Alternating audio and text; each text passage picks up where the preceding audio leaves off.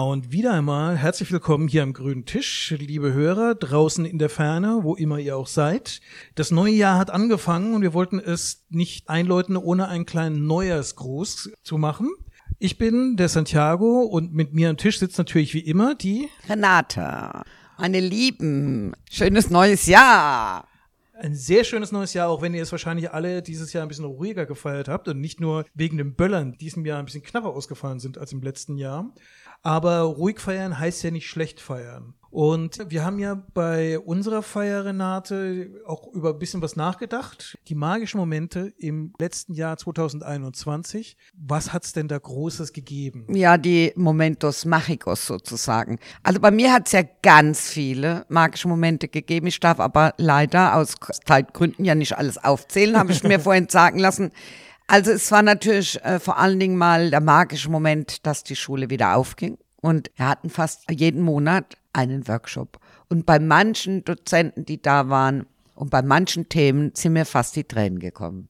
An dieser Stelle muss ich natürlich noch eine Sache erinnern. Wir reden nicht nur trockene Mundes darüber, sondern wir haben uns auch ein kleines Tröpfchen hier dafür mitgenommen. Und zwar der Scherini vom Weingut Graf in der Pfalz. Erstmal Cheers. Hallo auf ein tolles Jahr 2022 mit ganz viel Flamenco. Auch ein fantastisches Jahr 2022. Und da gibt's natürlich auch einen kleinen Gedanken dabei. Der Scherini ist eigentlich ein Sherry, darf sich aber aus Gründen äh, der Verordnung in Deutschland nicht so nennen. Ich habe den heute mitgebracht, weil wir natürlich auch ein bisschen so über unser Podcast sinnieren wollen. Und das Podcast ist ja auch so ein deutscher Versuch, ein bisschen Spanien, ein bisschen spanische Kultur, ein bisschen spanische Welt hierher zu holen und erlebbar zu machen. Und ich finde deswegen der Scherini ist zum Podcast am grünen Tisch ein passendes Getränk, ums neue Jahr einzuläuten. Es lohnt sich auf jeden Fall, ihn zu trinken. Ja. Ja, ich bin selbst erstaunt, dass wir jetzt schon ein Jahr die Podcasts machen und wir erfreuen uns ja einer stärker werdenden Beliebtheit.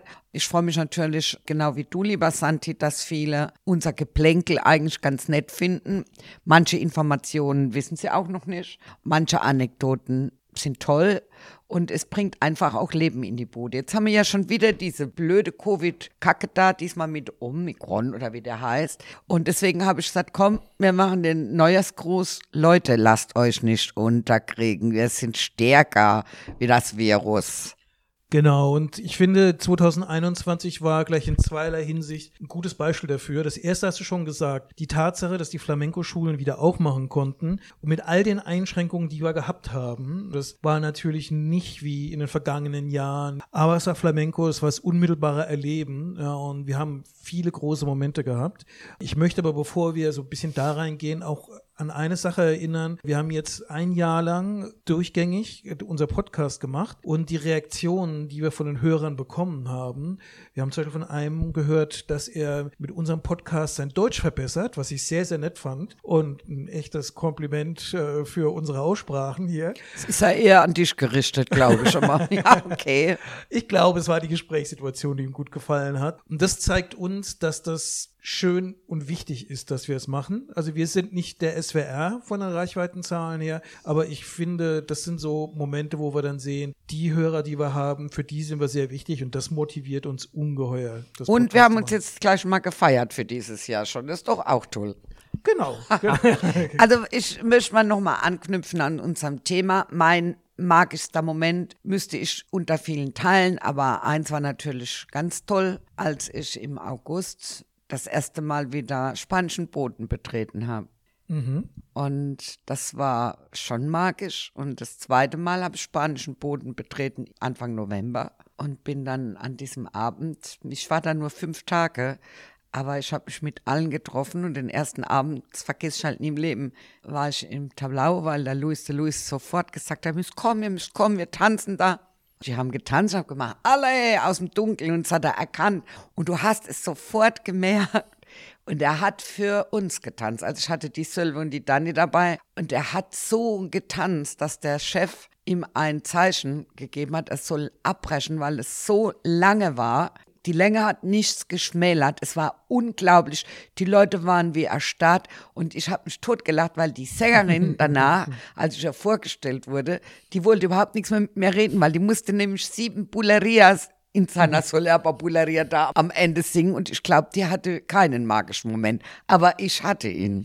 Für die zu Hause gebliebenen übrigens war das die Schattenseite von einem magischen Moment, sprich magischer Moment, bei dem man nicht dabei sein konnte, weil du warst ja gerade da, als die Inzidenzzahlen sehr, sehr weit unten waren, als das Leben also weitestgehend ja ungebremst war und dann gleich einen Abend zu haben, wo man so einen Auftritt hat und dann noch mit allen Künstlern dann quasi um die Häuser zieht. Ja, also so war es auch. Besser besser geht's ja gar nicht mehr. Ja. Und den anderen magischen Moment hatte ich sicher, als wir diesen drei Auftritte hatten, die auch Momentos Mágicos geheißen haben, mit der Elena Carambano als Stargast und mit Cello und Geige. Also für mich ist immer noch der magischste Moment von allem gewesen in der Orgelfabrik. Wir hatten ja drei Auftritte, aber in der Orgelfabrik ihre Segeria gibt, glaube ich, ein Video in YouTube und auch auf meiner Homepage, das müsst ihr euch angucken, dann werdet ihr es verstehen. Wir haben das erste Mal mit dem Juan Cardenas zusammengearbeitet aus Berlin und Ole tu, falls du das hörst, er war gigantisch. Wobei ich auch da sagen muss, es ist ein schönes Beispiel dafür, wie man aus der Not eine Tugend machen kann, weil die Realität war ja, dass die Besucherzahlen nicht so groß sein durften, wie es ja eigentlich gewünscht und geplant war. Allerdings. Und wir hatten dann ja hier den dritten Auftritt direkt im Flamenco-Studio mit super reduzierten Besucherzahlen. Und das war eigentlich fast so, wie ich es mir vorstelle, so im 19. Jahrhundert, wenn der Großgrundbesitzer ja. in Andalusien sich irgendwie so Gitano-Musiker ja. zu sich nach Hause für eine Privatparty einlädt. Klammer auf, für Normalsterbliche heutzutage völlig undenkbar, völlig unbezahlbar. Es waren ja elf, ihr müsst euch überlegen, es waren elf Mitglieder, die Musiker waren oder Tänzer waren und es waren irgendwie 16 Besucher. Ja, ja. Wir natürlich so auf unseren Tischchen mit einem Weinchen, mit ein bisschen Chorizo, mit ein bisschen Jamon, leicht besäuselt, hoch im Glück dagesessen. Ja. Das wäre sonst auf keinem Festival, es wäre einfach nirgendwo möglich gewesen, außer man hat einen Lottogewinn, den man sinnlos verprassen will. Und hier, Corona-bedingt, ist es möglich geworden. Ich hätte Elena natürlich ein viel, viel größeres Publikum gegönnt. Verdient hatte sie es. Der Auftritt war irre auch die musikalische Zusammenstellung Flamenco mit Jazz-Elementen zu kombinieren und da musikalisch Dinge auszuloten. Und das sage ich, mein persönliches Highlight in dem Fall war, zu sehen, was ein Cello eigentlich bewirken kann, wenn es in Flamenco reingebracht wird. Das ist eine sehr schöne, melancholische Stimmung, die da reinkommt, die eine Geige zum Beispiel gar nicht bringen kann. Ja, das stimmt. Ja. Aber man muss halt sagen, da ist dem Petro Viscomi auch ein ganz großer Anteil zuteil geworden. Wir haben uns natürlich vorher den Kopf zerbrochen, wie wir das machen. Und es hat, also es war, hat fantastisch geklappt. Also sagen wir mal, pekuniär war es jetzt nicht das Highlight, aber man wird ja auch eigentlich belohnt durch den Reichtum im Herzen. Das andere ist ja nur irgendwas. Für mich übrigens war dieses Jahr ein magischer Moment. Der war eigentlich super banal und sollte gerade in unserer Digitalisierungswut so überhaupt kein großes Wunder mehr sein, aber er war es.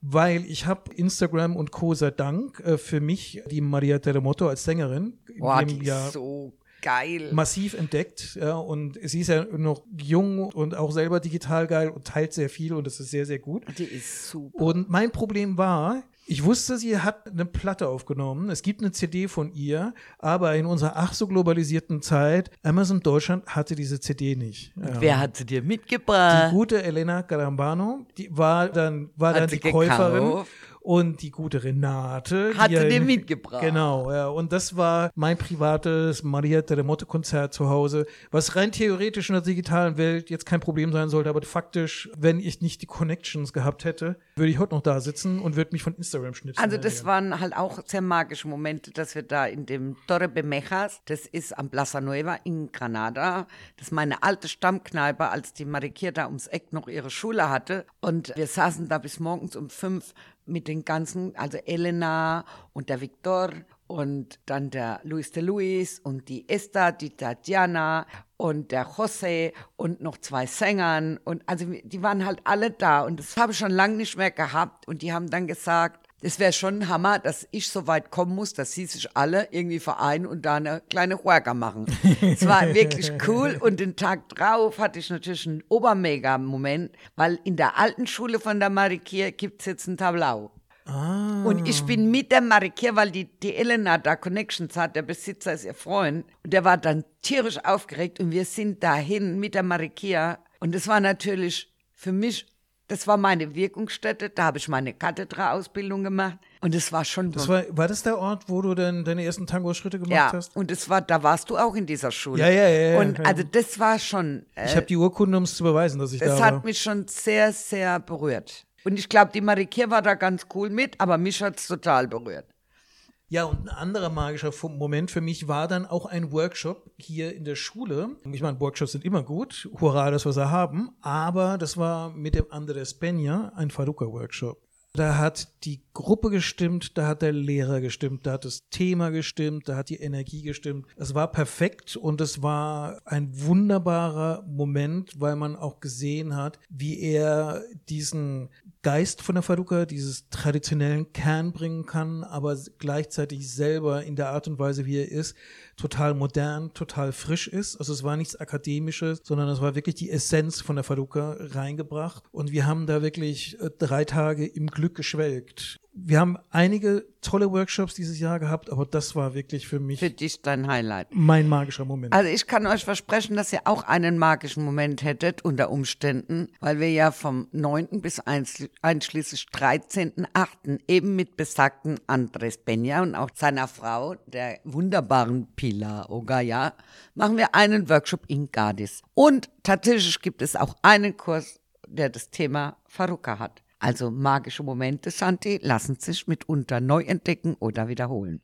Genau, wir können auch die Vorfreude darauf anregen, weil im Januar unsere nächste reguläre Folge ist nämlich genau das Gespräch mit der Pilar Ogaya und dem Andres Peña. Und ich kann euch versprechen, es wird sehr, sehr schönes, sehr lustiges Gespräch mit einigen sehr poetischen Momenten sein. Wir werden über die Buleria reden, also das Lieblings- und Hassthema von den meisten Leuten im Flamenco. Man liebt es, man hasst es, man scheitert daran, man feiert es. Und ich glaube, zwei geniale Tänzer aus Jerez die haben eine ganze Menge Spannendes dazu zu sagen. Da solltet ihr da mal reinhören. Ich bin schon ganz fleißig am Schneiden. Ihr werdet Spaß daran haben und hoffentlich Lust haben, mit uns später im Jahr dann die auch live zu erleben. Ich wünsche euch jedenfalls für 2022 eure privaten, großartigen Magic Moments. Momente, die ihr nicht mehr vergesst. Oder die Erinnerung an diese grandiosen Momente im letzten Jahr. Wir werden uns hoffentlich bald wieder hören. Seid fleißig beim Zuhören. Ich freue mich. Auf Wiedersehen. Und wenn ihr Spaß an unseren Folgen habt, dann vergesst nicht, uns zu abonnieren, uns weiter zu empfehlen. Ihr könnt uns auch äh, gerne mal eine Botschaft schicken. Wir gucken uns alles an, was wir über Facebook und andere Kanäle bekommen und freuen uns über Feedback. Wir freuen uns auch über Ideen, was ihr mal gerne hören wollt. Also deswegen sage ich auch auf ein spannendes Jahr 2022 und auf ein Jahr 2022, was nur in positiver Hinsicht spannend ist und uns ganz neue Grenzen eröffnet und, und neue magische Momente gibt. Bis dann. Euer Santiago. Und die Renate. Ciao, ciao.